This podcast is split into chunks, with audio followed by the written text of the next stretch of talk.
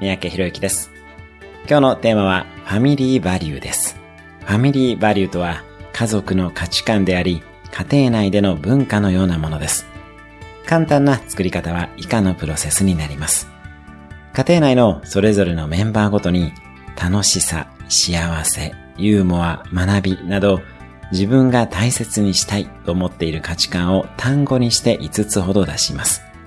それらをすべて机に並べ、家族でディスカッションをして絞り込んでいきます。これも5つくらいまで絞り込むのがいいでしょう。その上で、それぞれの単語を使って、私たちは何々ですというようなセンテンスを作っていけば完成です。家庭にも文化が必要ですし、文化があると家庭の運営が安定してきます。